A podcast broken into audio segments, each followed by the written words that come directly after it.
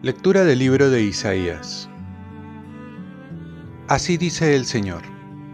En tiempo de gracia te respondí, en el día de la salvación te socorrí. Yo te formé y te destiné a ser la alianza del pueblo para restaurar el país, para repartir las tierras desoladas, para decir a los cautivos, salgan, a los que están en tinieblas, vengan a la luz. A lo largo de los caminos pastarán Tendrán praderas en todas las dunas, no pasarán hambre ni sed. No les hará daño el bochorno ni el sol, pues el que tiene piedad de ellos los guiará a manantiales de agua. Convertiré mis montes en caminos y mis senderos se nivelarán. Miren, vienen todos de lejos. Miren, vienen del norte y del oeste, y otros del país de Sin Exulta, cielo, alégrate, tierra. Montañas prorrumpan en gritos de alegría, porque el Señor consuela a su pueblo y se compadece de los desamparados. Sión me decía, me ha abandonado el Señor, mi dueño me ha olvidado. ¿Es que puede una madre olvidarse de su criatura, no conmoverse por el hijo de sus entrañas? pues aunque ella se olvide, yo no te olvidaré. Palabra de Dios. Salmo responsorial. El Señor es clemente y misericordioso. El Señor es clemente y misericordioso, lento a la cólera y rico en piedad. El Señor es bueno con todos, es cariñoso con todas sus criaturas. El Señor es clemente y misericordioso. El Señor es fiel a sus palabras, bondadoso en todas sus acciones. El Señor sostiene a los que van a caer, endereza a los que ya se doblan. El Señor es clemente y misericordioso. El Señor es justo en todos sus caminos, es bondadoso en todas sus acciones. Cerca está el Señor de los que lo invocan, de los que lo invocan sinceramente. El Señor es clemente y misericordioso. Lectura del Santo Evangelio según San Juan. En aquel tiempo dijo Jesús a los judíos, Mi Padre trabaja siempre y yo también trabajo. Por eso los judíos tenían más ganas de matarlo, porque no solo no respetaba el sábado, sino también llamaba a Dios Padre suyo, haciéndose igual a Dios.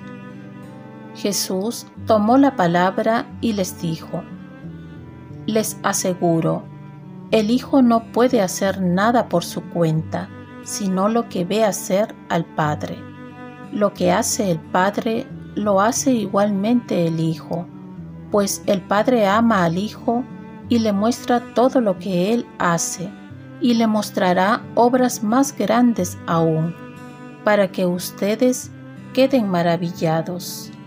Lo mismo que el Padre resucita a los muertos y les da vida, así también el Hijo da vida a los que Él quiere, porque el Padre no juzga a nadie sino que ha confiado al Hijo el juicio de todos, para que todos honren al Hijo como honran al Padre.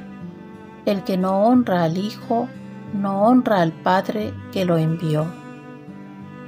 Les aseguro, quien escucha mi palabra y cree al que me envió, posee la vida eterna y no se le llamará a juicio, porque ha pasado ya de la muerte a la vida. Les aseguro que llega la hora, y ya está aquí, en que los muertos oirán la voz del Hijo de Dios, y los que hayan oído vivirán, porque igual que el Padre dispone de la vida, así ha dado también al Hijo el disponer de la vida, y le ha dado potestad de juzgar, porque es el Hijo del Hombre. No se sorprendan, porque viene la hora en que los que están en el sepulcro oirán su voz. Los que hayan hecho el bien saldrán a una resurrección de vida. Los que hayan hecho el mal resucitarán para ser juzgados.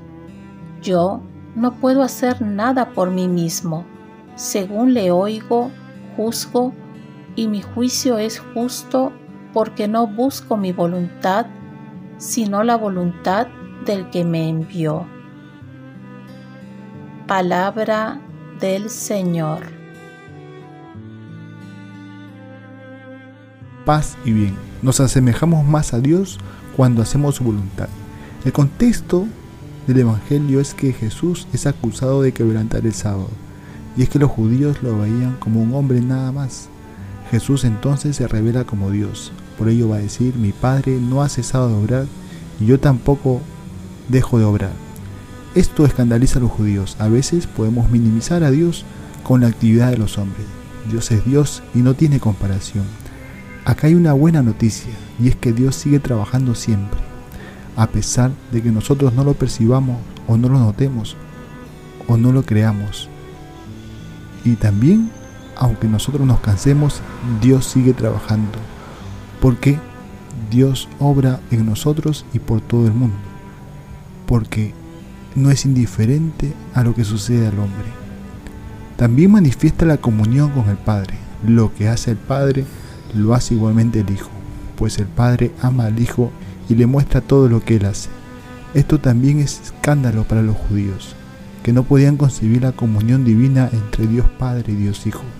Nosotros también somos hijos adoptivos de Dios y estamos llamados a vivir esta comunión, que es nuestra vocación y nuestro fin último. La comunión, porque también somos imagen y semejanza de Dios, somos sus hijos. Por último, su trabajo de Dios es el de dar vida tenemos un Dios de vivos y no de muertos. Jesús ha venido a dar vida y vida en abundancia. Por ello esta vida no solo se refleja en la resurrección, sino en una vida plena que nos invita a vivir con Él. Esta vida la alcanzamos viviendo en su voluntad. Oremos, Virgen María, ayúdame a vivir en comunión con Dios, deseando de corazón su voluntad. Ofrezcamos nuestro día. Dios Padre nuestro, yo te ofrezco toda mi jornada, en unión con el corazón de tu Hijo Jesucristo, que sigue ofreciéndose a ti en Eucaristía, para la salvación del mundo. Que el Espíritu Santo sea mi guía y mi fuerza en este día, para ser testigo de tu amor. Con María, la Madre del Señor y de la Iglesia, te pido por las intenciones del Papa. Con San José Obrero te encomiendo mi trabajo y mis actividades de hoy, para que se haga en mí tu voluntad. Y la bendición de Dios Todopoderoso, Padre, Hijo y Espíritu Santo descienda sobre ti. Cuenta con mis oraciones que yo cuento con las tuyas y que tengas un santo día.